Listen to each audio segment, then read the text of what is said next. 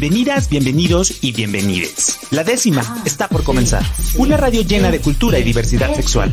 Todos esos temas y personas que buscas en internet, pero que siempre borras del historial. La décima radio, cultura y diversidad.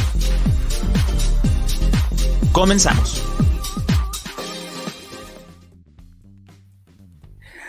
Pues muy buenas noches a todas mis amigas, mis amigos y mis amigas que nos sintonizan una noche más de miércoles aquí en la décima radio a través del 96.3 de FM y bueno, a las personas que nos están escuchando en Ciudad Guzmán en el 107.1 o en Puerto Vallarta en el 91.9 o si nos estás escuchando a través de Facebook, de YouTube, de Spotify, te mandamos un gran saludo eh, hasta donde quiera que estés, en la ciudad en la que estés en el horario en el que te encuentres, ¿no? También agradezco la eh, colaboración de Fabián Pelayo, que está actualmente en los controles en cabina.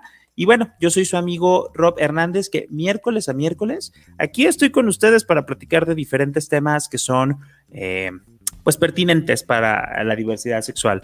Y bueno, en esta ocasión, eh, como ya estamos este, casi por cerrar este ciclo del mes de julio, hemos decidido abordar el tema de los cuerpos diversos, de los cuerpos disidentes, del body positive, de la gordofobia, eh, desde diferentes perspectivas, ¿no? Y el día de hoy tenemos a em, un invitado que viene desde el, bueno, en realidad anda para todas partes, pero viene desde el sur, luego va al norte y luego viene a México y luego se va aquí para allá.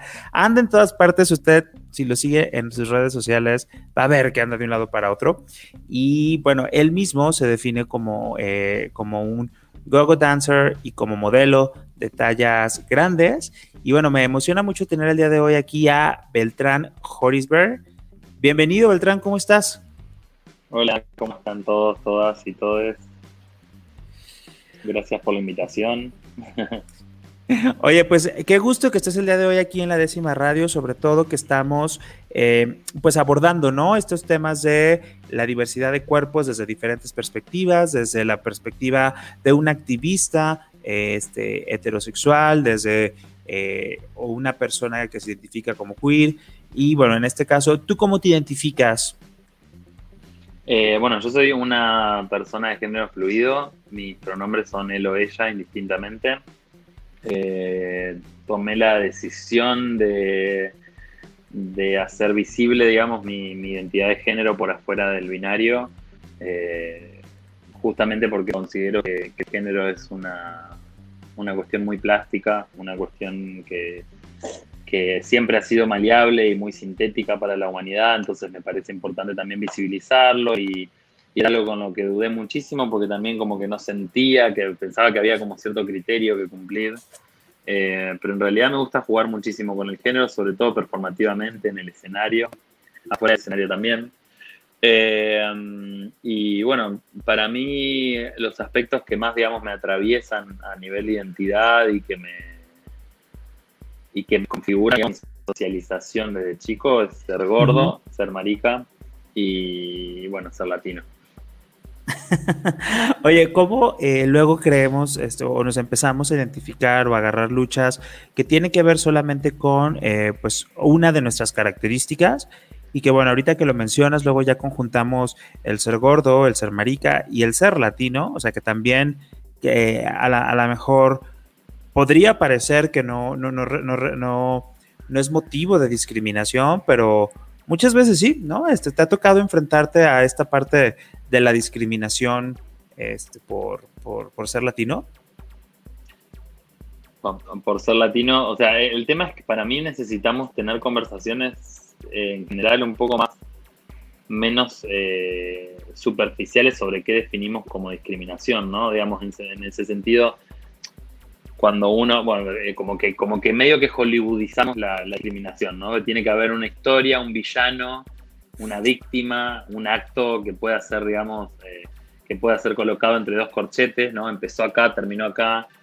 Eh, y, eso no nos permite tener conversaciones sobre la discriminación estructural y sobre la discriminación sistémica. Así que en ese sentido yo creo que, que el simple hecho de que para cualquier persona de Latinoamérica viajara, no sé, venir ahora a los Estados Unidos, suponga una serie de hechos violentos y agresivos para con, con tu persona, en la forma en la que te tratan, en la forma en la que investigan, todo sobre para dejarte entrar a un país. eh, es una discriminación estructural y está configurada por el hecho de ser latino. Eh, um, eso es solo un ejemplo. La verdad que yo no puedo decir que en Argentina, dentro de mi país, digamos, dentro de Argentina, haya eh, algún tipo de discriminación específica por ser o tener una, un, origen latinoamericano. Sí, nuestras economías, somos países, la mayoría en vías de desarrollo, la mayoría cuando intentamos digamos, eh, políticamente salir de esas dinámicas de eh, imperialismo económico no podemos, entonces como también, qué sé yo, la diferencia cambiaria, los precios que, de los productos importados como los medicamentos que son en dólares, todo eso son discriminaciones naturales. Hoy un chico que tiene que acceder a un medicamento para, el cáncer en México o en Argentina lo tiene mucho más difícil que otros países que están dolarizados, simplemente porque nuestras economías están siempre vulneradas y pendientes al dólar. Entonces, en ese sentido, yo creo que eh, tenemos que empezar a entender discriminación desde una perspectiva un poco más integral y un poco más, eh, más sistémica. Sí, es que justo me, llamó la atención como porque lo mencionaste y porque luego la gente, igual que con la homofobia, creemos que solo es como una violencia explícita, una violencia física y nos olvidamos de que luego también la parte de la discriminación y de la violencia permea fuertemente en el sistema y que muchas veces ni siquiera la podemos ver de manera tan... tan... El hecho de que en nuestra educación primaria nunca hayamos visto ningún tipo de pareja no heterosexual en ningún libro de texto, ningún manual, en ningún ejercicio de matemática, en ninguna clase de biología. Eh, eso es una discriminación estructural, digamos. Ahí, ahí, ahí yace una discriminación estructural que es el constructo mental y el imaginario popular en el que todas las opciones a la heterosexualidad no existen. Entonces nos enteramos que es ser gay porque hay alguna persona escandalosa, bueno, estoy hablando de los 90, ¿no? Eh, hay una persona escandalosa LGBT que le sirve a ese patriarcado como un, como un espectáculo en la televisión. Pero en los espacios de formación no hay educación sexual integral, no hay en las familias de, conformación estereotípicamente heterosexual y, y de raíz moral cristiana o judío-cristiana, no hay alternativas a la heterosexualidad. Todos esos son hechos de discriminación no hace falta que alguien te diga puto en la calle para que eso sea un acto de discriminación. Hay un montón de formas de discriminación que son estructurales y sistémicas y simbólicas, ni hablar. afortunadamente, las últimas olas de, los feminismos nos han enseñado y se han dedicado muchísimo a tipificar estas violencias que son a veces llamadas microviolencias, pero bueno, son violencias que no las entendemos desde la agresión física o verbal, ¿no? que suelen ser simbólicas, estructurales, económicas. Oye, ¿y qué te llevó a, convertirte en este activista? Eh, ¿Qué fue lo que, o, cómo fue este camino para que tú mismo llegaras a autodenominarte como activista? Bueno, eso me parece también algo un poco cómico, ¿no? Porque me encontré con, esa, con esa diferencia eh, cuando salí de Argentina, ¿no? Pues pareciera que activista es como una especie de, de, certificado de superioridad social y moral en México, en Perú, o sea, no, no, lo veo como un problema, ¿no? Pero sí me pasa de que la gente te dice, wow, digamos, como te autodenominás activista, qué coraje. Eh, coraje en término español clásico, no coraje en eh, um, y, eso me llamó la atención porque la verdad que Argentina tiene un poco una, una o sea, tiene sus, sus bemoles, ¿no? El país, pero sí hay como una genealogía detrás de los activismos que no hace que sea la gran cosa denominarse activista. Y también hay que, como que hay que desromantizar un poco la palabra y entender eso como una persona que hace lo que puede para tratar de impulsar un cambio social, ¿no? Para tratar de, de manifestar ese deseo de una sociedad mejor, una sociedad más justa y hacemos, los activistas, las activistas, los activistas hacemos lo que podemos. Eh, entonces, en ese sentido, denominarme para mí activista fue simplemente una aceptación de decir, bueno, necesito ponerme en igual enunciación para que la gente entienda de que lo que estoy hablando no es solamente un deseo personal, sino una, un intento de proyección de una sociedad mejor.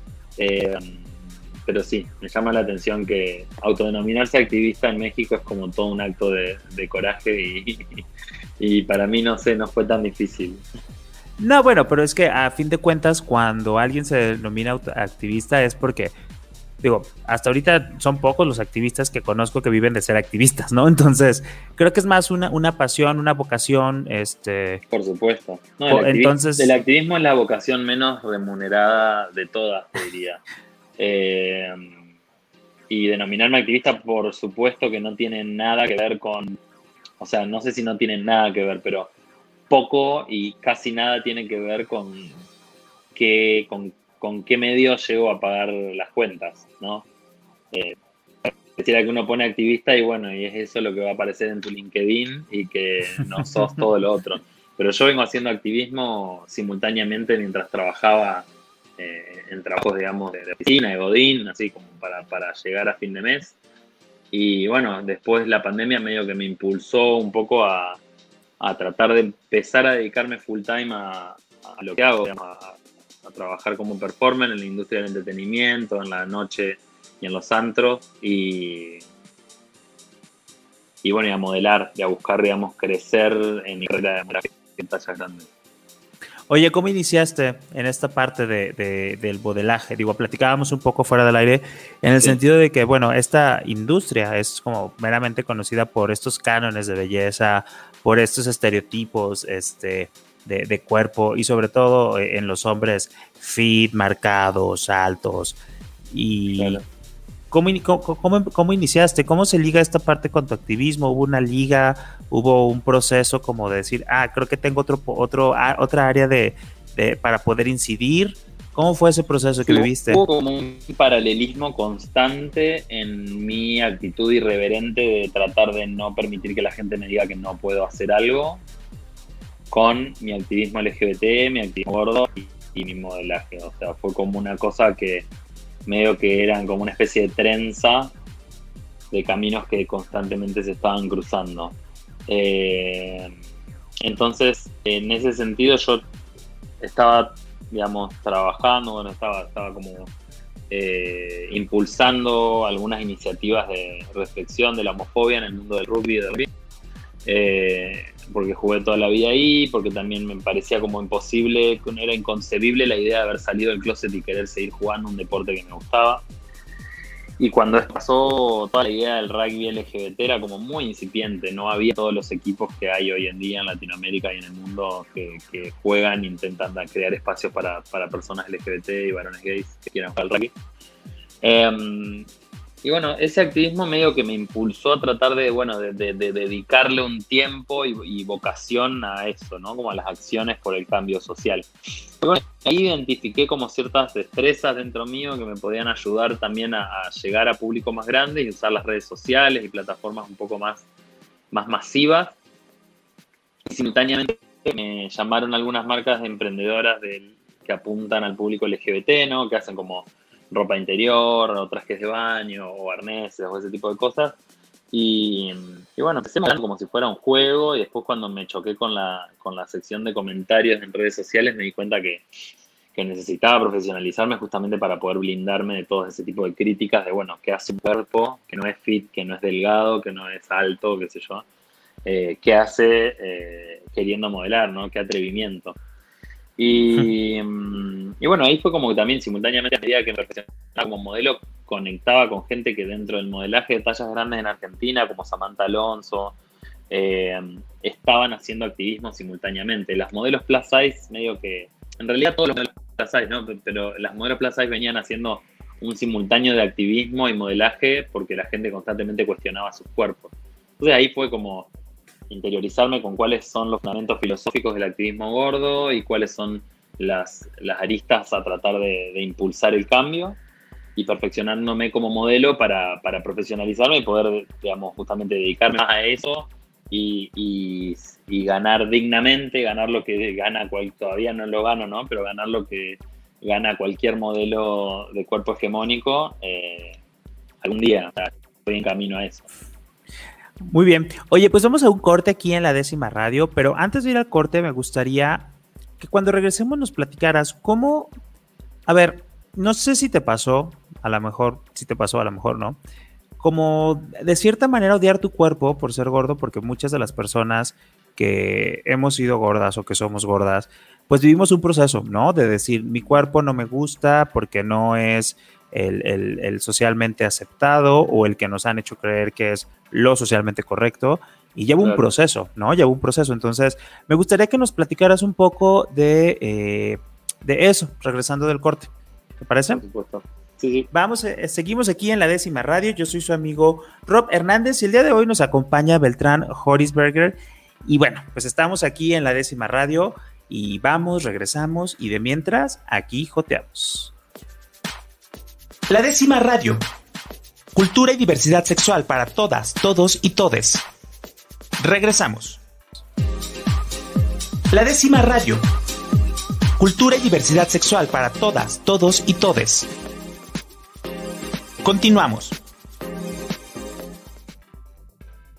Estamos de regreso aquí en la décima radio. Yo soy su amigo Rob Hernández y le mando un saludo a todas las personas que nos están escuchando en Jalisco y fuera de Jalisco, digo a través de las redes sociales o en jalisco.com, eh, jaliscoradio.com. Ahí nos pueden estar escuchando también. Y si ustedes nos está sintonizando apenas en la radio, pues corre Spotify porque ahí tenemos guardados este y todos los programas que hemos tenido a lo largo de un año aquí en la décima radio. Y bueno, el día de hoy estamos platicando eh, con Beltrán que eh, pues él nos ha platicado un poco su historia de cómo empezó a, meterse en el tema del activismo, cómo se comenzó a abrir paso en el tema de eh, el modelaje, que bueno, pues es un, trabajo constante. Eh, y bueno, antes de ir al corte, estábamos platicando con él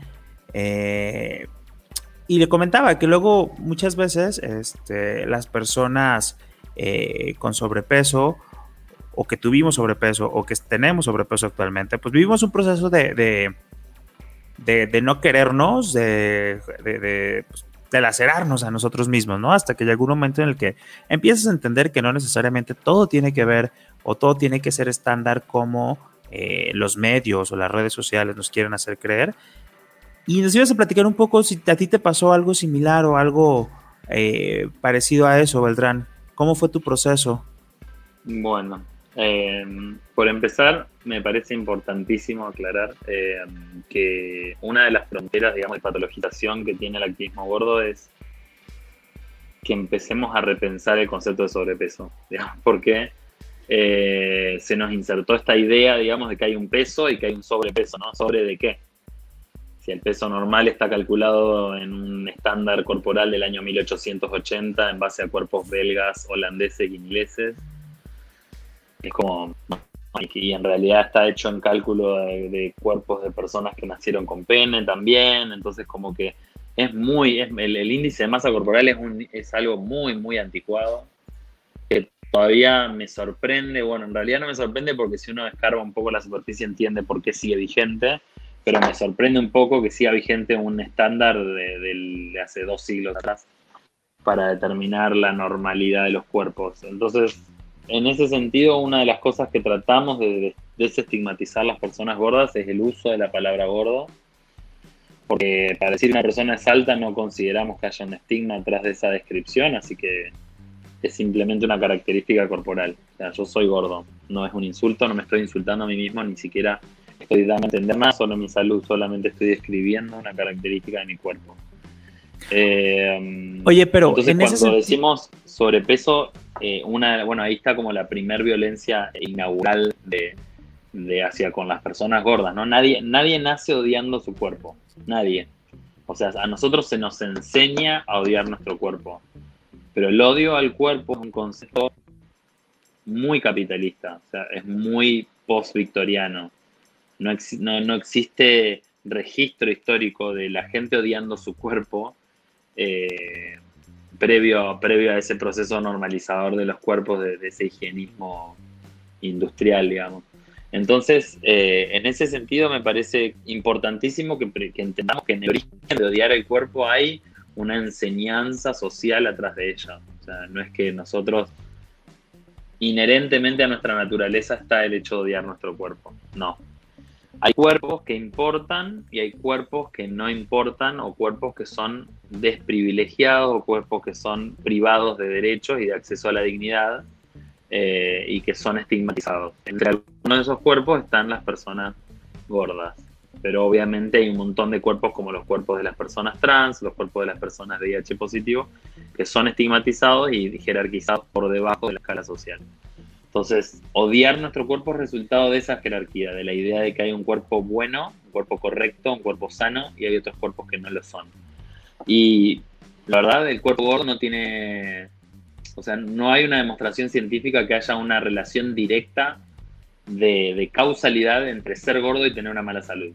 O sea, no hay, no hay demostración científica. Todos los estudios que se han hecho tienen un sesgo eh, de investigación eh, que obviamente habla de quienes financian esos estudios, ¿no? Los que pagan esos estudios son los mismos que te venden el producto para bajar de peso. Pero, mm, pero en ese sentido sí entendamos, o sea, yo sí obviamente tuve momentos en los que odiaba mi cuerpo, transité algunas formas de, trastornos alimentarios y todo, y, eso es justamente por la, la concepción de que había un cuerpo correcto que yo tenía que alcanzar y que iba a ser imposible que yo alcance porque hay un montón de, de características anatómicas de mi cuerpo que hacen que yo no pueda ser fit y delgado.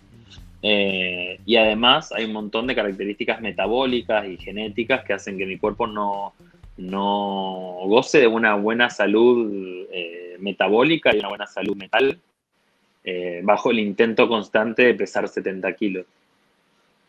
Oye, pero en este sentido, hay muchos debates, digo, estoy tratando de jugar un poco como al abogado del diablo, porque a ver, para llegar a esta como conclusión o a esta, esta noción sobre el término y cómo implementamos la palabra sobrepeso y gordo, me imagino que llevó un trabajo profundo y de mucho tiempo para que ahorita nos lo puedas explicar de esta manera tan sencillo y que a lo mejor reproducimos estos patrones este, con a través del lenguaje que pues muchas veces no sabemos, ¿no? Y que a lo mejor hasta ahorita que me dices, dices, sí es cierto, estoy, estoy reproduciendo esos patrones este, de jerarquización de cuerpo con el simple hecho de mencionar la palabra sobrepeso. Eh, ¿Cómo podría una persona que ahorita se, dice, y se odia por ser gorda, este, ¿cómo poder empezar a hacer ese cambio en la mentalidad? Eh, ¿Qué le dirías? que haya, yo no creo que haya recetas mágicas o recetas infalibles para eh, empezar un camino de aceptación corporal, ni tampoco creo que sea necesario hablar de aceptación corporal, ¿no? Como que es poner de nuevo con el cuerpo como algo que es pasible de ser aceptado o rechazado. No podés rechazar tu cuerpo. Me hace acordar mucho a, una escena de, Avengers, eh, de la serie de Avengers de, de Doctor Strange, cuando al, personaje principal le separan el cuerpo astral del cuerpo físico. Y es como, solo en ese momento que es, místico, yo creo que uno tiene la posibilidad de rechazar su cuerpo. Después no hay forma de rechazar tu cuerpo. O sea, tu cuerpo es tu. Te, diría que es la única, pero no, no es tu principal herramienta de existencia. ¿no? O sea, no hay forma posible de rechazar el cuerpo, ¿no? De bloquearlo, de cancelar el cuerpo. Entonces, en ese sentido, yo creo que eh, hay muchísimas corrientes de pensamiento y de acción directa vinculadas al activismo gordo, que no todas tienen las mismas raíces filosóficas como lo que entendemos como body positive, lo que entendemos como neutralidad corporal o como body neutrality, eh, o algunas otras eh, ramas psico y psicoespirituales, ¿no? de, meditación y de de trabajo de la autoestima, etcétera, etcétera, que nos permitirían de forma afrontar esa dismorfia o esa disforia corporal o, esa idea, como decimos, ¿no? de, odiar el cuerpo. Dicho esto, digamos, yo al decir no, creo que haya recetas mágicas, no estoy diciendo que es imposible, pero sí estoy tratando de insertar en esto la lógica del proceso, porque en nuestra, nuestros tiempos actuales, ¿no? De capitalismo y todo, pareciera que esto, bueno, compro una pastilla, la tomo, se resuelve el problema, eh, compro un producto que me resuelve alguna necesidad y listo, y no funciona así con la deconstrucción del gordo odio internalizado, no funciona así con un montón de otros procesos que se nos están planteando en esta época, ¿no? Como la deconstrucción de la idea del género binario, etcétera, etcétera. Entonces, eh, al insertar la lógica de proceso, la lógica procesual, eh, me, parece, me parece clave eh, entenderlo de esa manera, ¿no? Que es un paso a paso, que no va a ser una cosa un día para el otro, que puede haber excesos, ¿no? Ahí obviamente, bueno, no sé si es obvio, pero me gusta dejar en claro de que hay días que obviamente me miro al espejo y digo, qué, qué horror, ¿no? Estoy insatisfecho con mi cuerpo también, porque el bombardeo mediático y simbólico de los cuerpos hegemónicos sigue en pie. Eh, sobre todo, bueno, lo vimos, no sé, el mes del orgullo, yo no sé cuántas iniciativas de, organizaciones no gubernamentales eh, y de organizaciones de activismo y de empresas que quisieron hablar de Pride seleccionaban otro tipo de personas LGBT que no sean delgadas, ¿no? O capaces. Yo no vi personas queer o LGBT en, silla de ruedas o con muletas o personas gordas. Vemos personas trans, vemos personas gays y lesbianas, en general delgadas y en muchos casos de piel blanca. Obviamente que el activismo racializado no me, no me interpela directamente porque soy una persona caucásica, pero me gusta señalarlo.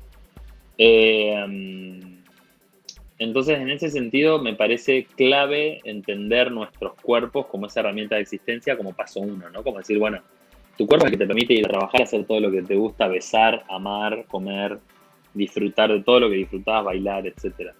Entonces ya como dando ese paso inicial, me parece que hay un montón de como un efecto dominó de cosas que empiezan a pasar con respecto a la aceptación corporal, que están muy buenas, pero también tenemos que dejar de, romantizar el amor propio como esa cosa de, bueno, para ser un ciudadano y una, una ciudadana un ciudadano exitoso en esta época tenés que amarte, ¿no? Hay como un montón de memes y de frases motivadoras que es tipo, love yourself, amate, eh, en modo imperativo. Y la verdad que teniendo una, un volumen simbólico de sistemas que están todo el tiempo bombardeándote diciendo que no tenés que amarte, y a Marte está un poco difícil. Entonces yo en ese sentido siempre digo, la salida es colectiva. Si nosotros empezamos a unar esfuerzos para despatologizar los cuerpos gordos, para insertar en el debate social la idea de que sobrepeso y obesidad son términos eh, obsoletos y que son discriminadores y, patologizantes, eh, lo vamos a necesitar hacer grupalmente, lo vamos a necesitar hacer entre muchos. Y en ese sentido, en la lucha colectiva, yo he encontrado muchísimo más refugio de ese odio al cuerpo que en la fotito de eh, la modelo que se anima, del modelo que se anima y que te dice amate porque amarte es el, acto revolucionario más grande y ahí está ahí como usando un crop top o poca ropa o mostrando la panza y como con discursos. Yo, yo, recaía también en esos discursos cuando recién empezó mi activismo y descubrí que el body positive no presenta una salida colectiva, sino es medio como según el Titanic, agarro mi, mi salvavidas, me salvé, no me importa nada. Entonces el body positive es un poco un sálvese quien pueda y tiene lógica en esta época súper liberal e individualista que plantean las redes sociales del capitalismo. Es como, bueno, yo me salvé, vos fijate si podés. O seguí mi ejemplo. Y en realidad nadie tiene que ser ejemplo de nada. Tendríamos que justamente estar ahí haciendo una escucha activa y empática de cuáles son las las dificultades que atraviesa un cuerpo gordo hoy, distintos cuerpos gordos hoy, eh, y, tratar de luchar por una salida colectiva. Oye, pero por ejemplo, si yo quiero empezar a entender todos estos términos que nos estás manejando, todas estas tendencias, todas estas corrientes, desde tu perspectiva y desde tu experiencia personal, ¿dónde me podría o qué es, dónde podría encontrar como estas otras este, perspectivas, estas otras formas de ver la vida, estas formas, otras otras formas de ver, ver, la manera en que nos podemos relacionar con nuestro cuerpo, porque eh, digo, a lo mejor eh, estoy como siendo un poco como ingenuo y digo, bueno, pues si yo o no tengo como, no, no sé dónde buscar, me interesa, me siento atrapado, pero ¿por dónde comenzar? O sea, creo que eso sería también como importante.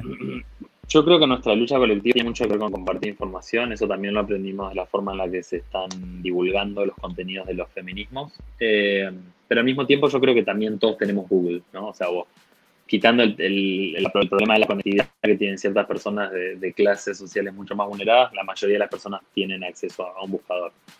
Eh, y hay como un, también una tendencia al facilismo que me pasa sobre todo con gente que lo hace con una segunda intención de tratar de vulnerar el activismo gordo, ¿no? Como, bueno, entonces decime, ¿no? Como, a ver, ¿dónde busco?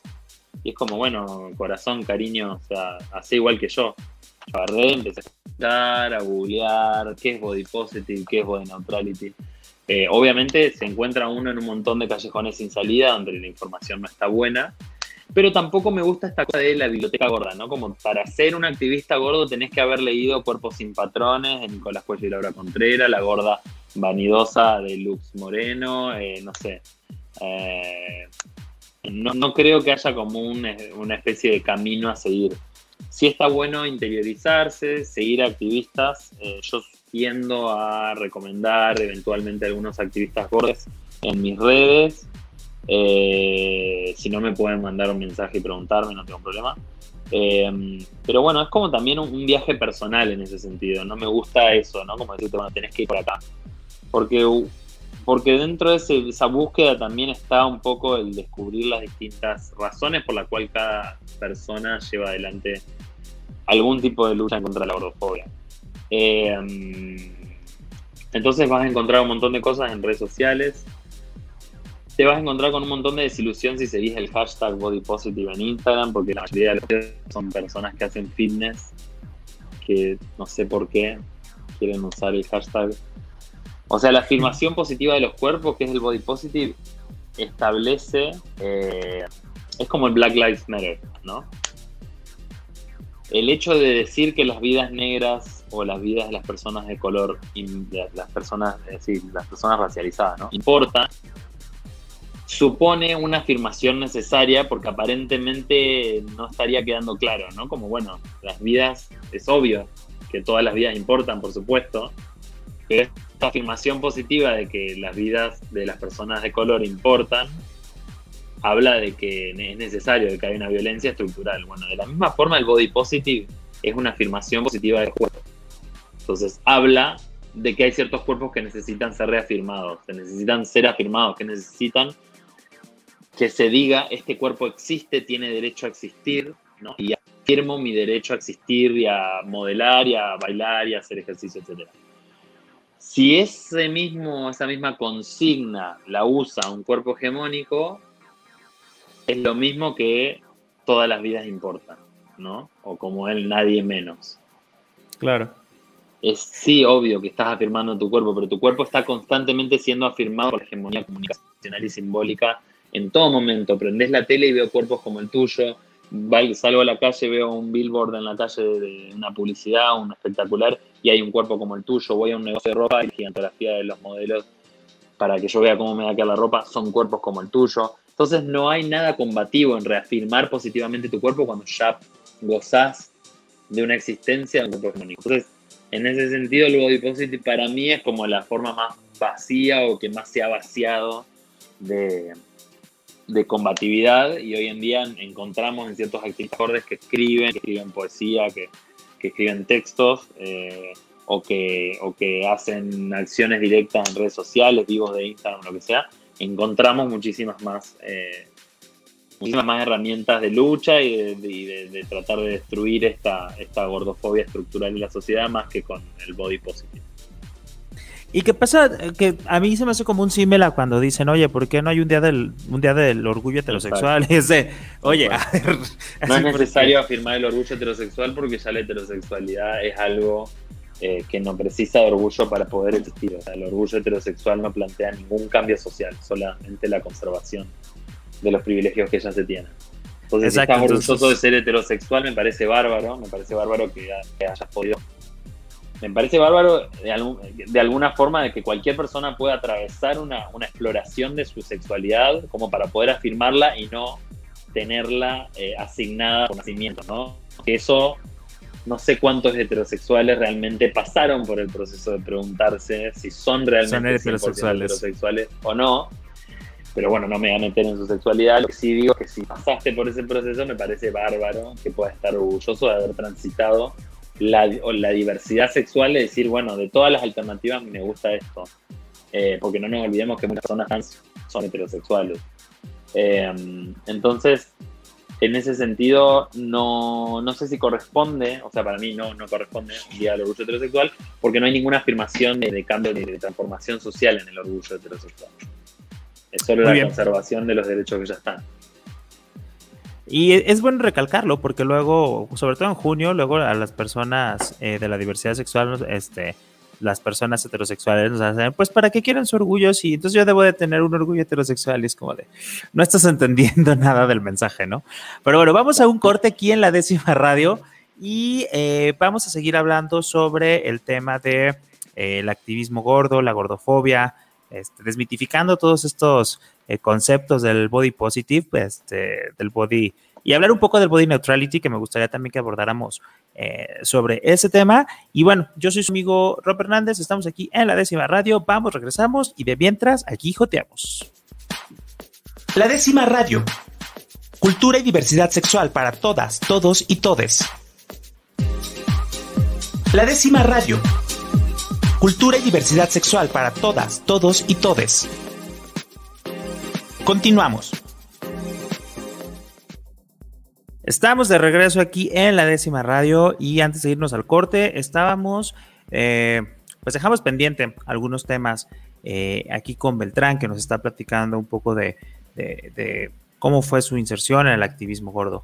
Y bueno, también creo que vale mucho la pena hablar de que pues al nombrarse que eh, se dedica a ser gogo, pues también está rompiendo muchos estereotipos y muchos paradigmas que vivimos, sobre todo en, la vida nocturna de, los hombres, eh, hombres gays o de la diversidad sexual.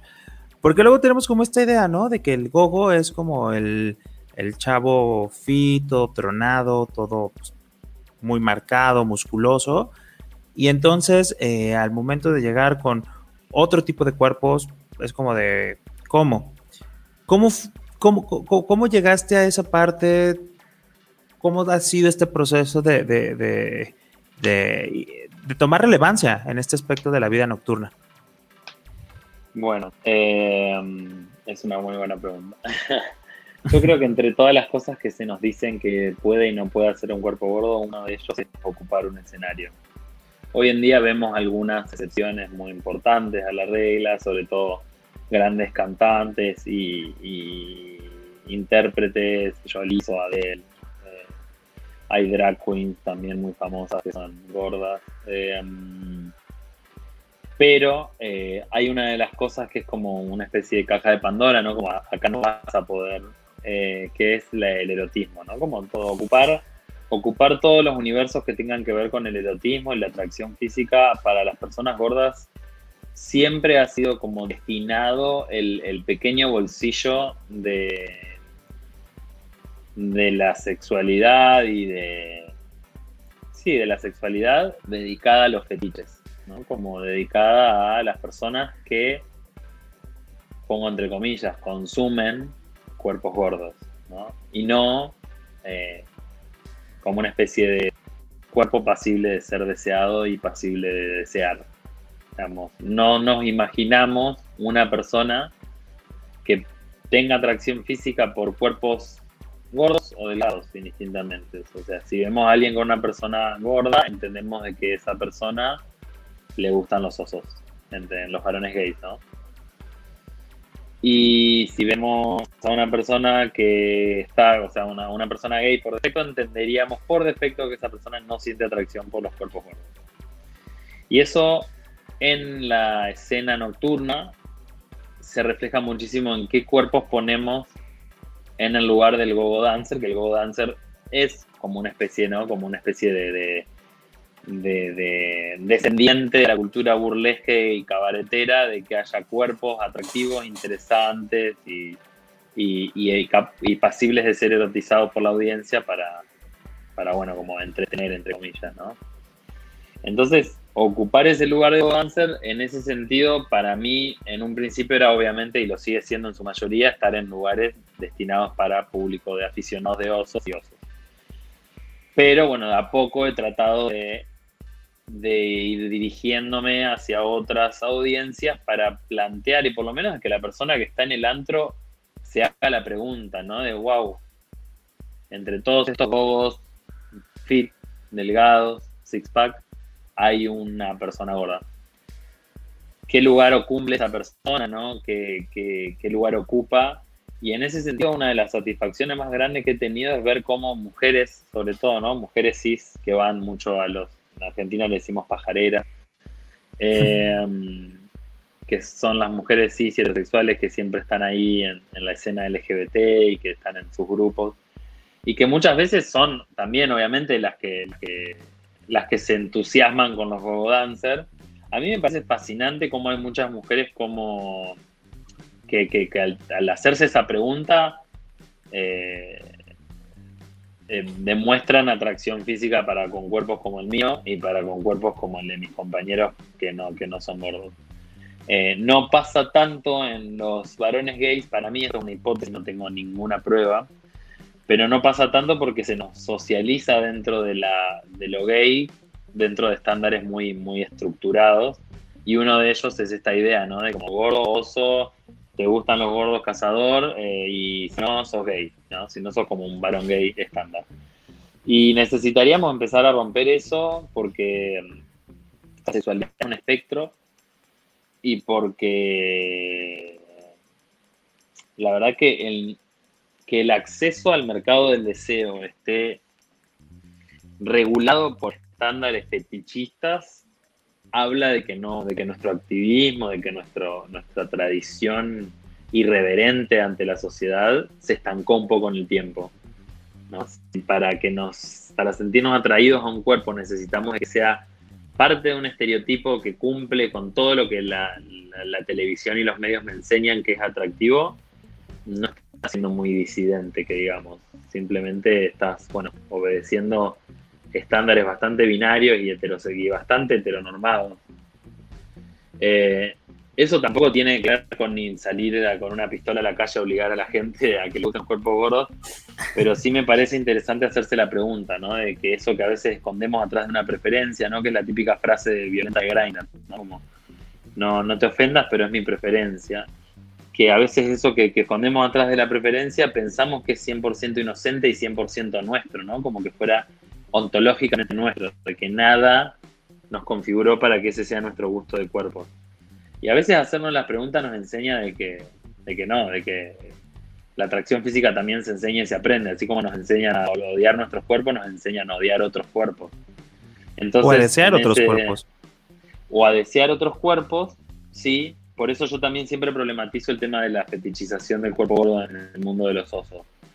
Porque mucha gente dentro del mundo de los osos, cazadores aficionados, que te dicen yo no soy gordofóbico porque me gustan los cuerpos gordos. Bueno, eso es una afirmación un poco, un poco corajuda, un poco demasiado valiente, porque la gordofobia es simbólica y estructural a la sociedad, todos estamos atravesados por la misma fecha. Entonces, eh, afirmar, o sea, yo no puedo afirmar que soy una persona 100% libre de gordofobia y yo no me considero un, estándar altísimo de, lo que es eh, de, lo, que es justamente ¿no? el, el, el, contra la gordofobia. Pero bueno, soy activista. Eh, entonces, en ese sentido, me parece que fetichizar un cuerpo y pensar que porque uno se siente atraído, eliminó toda la gordofobia de su, de, su diccionario, es un poco que nos quedamos cortos, porque uno no solo excluye el cuerpo gordo del mundo del deseo, el cuerpo gordo es excluido del mundo de, la construcción imaginario de, salud, de salud, ¿no? Capaz que te gustan los gordos, pero constantemente sabes de que esas personas que te gustan para vos no son saludables. O eh, o simplemente si construís, no sé, si sos un diseñador industrial y construís sillas para una sala de espera, las haces con la medida estándar, donde un culo gordo no entra. Eh, entonces, en ese sentido, digamos, no, no, no, nos creamos superiores porque nos gustan las personas gordas o no o porque nos movemos en el mundo de los osos de que de alguna forma estamos libres de gordofobia hace falta muchísimo trabajo y muchísima reflexión atrás de las distintas formas de gordofobia que, recreamos. Oye, pero qué importante que lo mencionas y que dices, a ver, yo soy activista, me he metido a estudiar el tema, me he metido a investigar y estoy consciente de que no estoy 100% libre de gordofobia.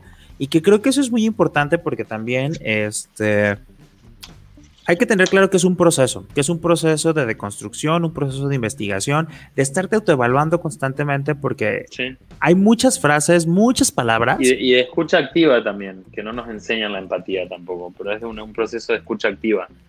Leyendo en una página web, en un blog o en un Instagram, no vamos a ejercitar tanto el sentido de la empatía que si nos sentamos a hablar con una persona gorda o con una persona trans, ¿no? con cualquier cuerpo disidente a la norma, eh, a tratar de entender cuáles son esas eh, y no discutirlas, porque a mí me pasa mucho también, viste, que me pongo a hablar con alguien y digo, bueno, esta persona está mostrando empática, quiere saber, quiere interiorizarse, pero a los tres, no sé, dos, tres minutos de la conversación te empieza a discutir, ay, bueno, pero mi tío eh, era obeso y se murió de un paro cardíaco, y yo digo, bueno, sí, mi tío iba caminando por la calle y cayó un rayo, digamos, no, no, no intentar discutir justamente el sufrimiento de una persona gorda, porque atrás de esa justificación, ¿no? De, de que hubo un cuerpo gordo que, que de alguna forma los médicos relacionaron su muerte con su gordura, yo puedo justificar el, el volumen de discriminación que sufren los cuerpos gordos. Por eso para mí la despatologización es como la última principal frontera la que tenemos que abordar ahora. Porque hasta que no deje de ser considerado gordo igual enfermo, no importa cuándo gordo, no importa cuándo ni cómo, eh, todas las otras formas de discriminación van a estar escudadas atrás de que, bueno, lo que estoy haciendo es de alguna forma eh, está, está basado en el estándar de salud. Cuando, nada, hay un montón de estudios científicos que demuestran que primero la discriminación por ser gordos nos excluye el sistema de salud, eh, afecta nuestra salud mental y también de que hay un montón de enfermedades que no, que se suelen asignar a la gordura como una especie de factor de riesgo, pero que un montón de personas delgadas también la sufren, entonces como que no hay una relación de causalidad. todo eso, si uno escarba, como dije hoy, ¿no? un poquitito abajo la superficie, te das cuenta de que las megacompañías y farmacéuticas que financian esos estudios científicos que supuestamente demuestran que el cuerpo gordo es un cuerpo enfermo, son las mismas que tienen las pastillas, las cirugías y, las dietas para, para, bajar de peso. Que dicho sea de paso, 99-98% de ellas fallan y todo el mundo recupera el peso. Sí, pues qué importante seguir este, ahondando en este tema, ¿no? Digo, eh, justo esta entrevista, esta plática es eh, para abrir el tema, para que las personas que nos están escuchando se metan a buscar primero que te sigan en redes sociales para que vean todo el trabajo que haces. Algo que me impresionó mucho es que a lo mejor antes de, estar platicando contigo yo pensaba de, ay, qué padre, utilizó como un hobby o como un gusto personal para este, ser gogo, para estar en las fiestas, etcétera. Pero ahorita platicando es como, wow, también se puede hacer activismo desde, desde el show. Este, y pararse arriba de un escenario es un poco un acto político, porque se nos enseñó toda la vida que un gordo no pertenece ahí arriba, y mucho menos un gordo erotizado, ¿no? Un gordo con poca ropa. me pasa algo que siempre veo, que cuando digo, bueno, uh, wow, una, una artista pop convocó cuerpos diversos, y después ves y empezás a mirar un poquitito más, y el vestuario de todos los bailarines delgados es dos centímetros de tela, y el gordo lo tapan entero. Entonces digo, ¿no? ponemos una persona gorda arriba del escenario, pero no en las mismas condiciones. Perdón. Eh, pero no en las mismas condiciones que una, una persona delgada, ¿no? Como no le, no, le muestre mucha piel porque es un pecado intentar erotizar un cuerpo gordo. Porque cómo le va, cómo le va a traer eso a las personas, ¿no? Pero bueno. O, cuidando, como siempre, cuidando el ojo del que no le atrae, ¿no? Uy, nuestros clientes que no les gustan los gordos se van a ofender y se van a ir. Y es lo mismo que las marcas que deciden hacer campañas para el orgullo, ¿no? Toman un paso que significa perder clientes, en algunos casos, ¿no? Perder clientes eh, que les moleste la diversidad sexual. Pero bueno, es una cuestión de una decisión política de valores también. Pues muchísimas gracias, Beltrán, por esta charla. Para cerrar el programa, me gustaría saber qué viene, qué viene para Beltrán, qué sigue, qué proyectos ah. tienes, dónde te pueden seguir, que la gente que nos está escuchando eh, pueda seguirte y pueda saber más de tu activismo, de tu de tus performances, de, tus shows. Sí, bueno, lo, que viene ahora, eh, voy a estar presentando el viernes que viene en Los Ángeles, en Pressing, en el Downtown Los Ángeles, y el sábado voy a estar trabajando en, en el, Orgullo en San Diego. Después vuelvo a México y voy a estar haciendo algunas campañas ahí para alguna marca, etcétera, etcétera, pero así como prontamente voy a volver a, subir contenido a mi canal de YouTube, a Unicornio de Troya, que es el, canal donde hago entrevistas a activistas y personas de la transformación social. Y, eh, y en el mes de septiembre voy a estar en Barcelona en la Semana de Osos en, en Siches. Así que por ahora esas son las cosas que vienen. Y en tus redes sociales, para las personas que nos están escuchando, ¿cómo te pueden encontrar en redes sociales? Me encuentran como Beltrán-H. Eh, en Twitter no subo mucho contenido, así que va a haber como pocas cositas ahí de activismo, de periodismo, etcétera, pero más que nada en Instagram es donde pongo casi todo lo que hago. Perfecto. Pues muchísimas gracias, Beltrán, por estar el día de hoy aquí en la décima radio. Y pues nosotros nos vemos el siguiente miércoles a las 9 de la noche, aquí por Jalisco Radio. Yo soy su amigo Rob Hernández y nos vemos en la próxima. Bienvenidas, bienvenidos y bienvenides. La décima está por comenzar. Una radio llena de cultura y diversidad sexual. Todos esos temas y personas que buscas en internet, pero que siempre borras del historial. La décima radio, cultura y diversidad.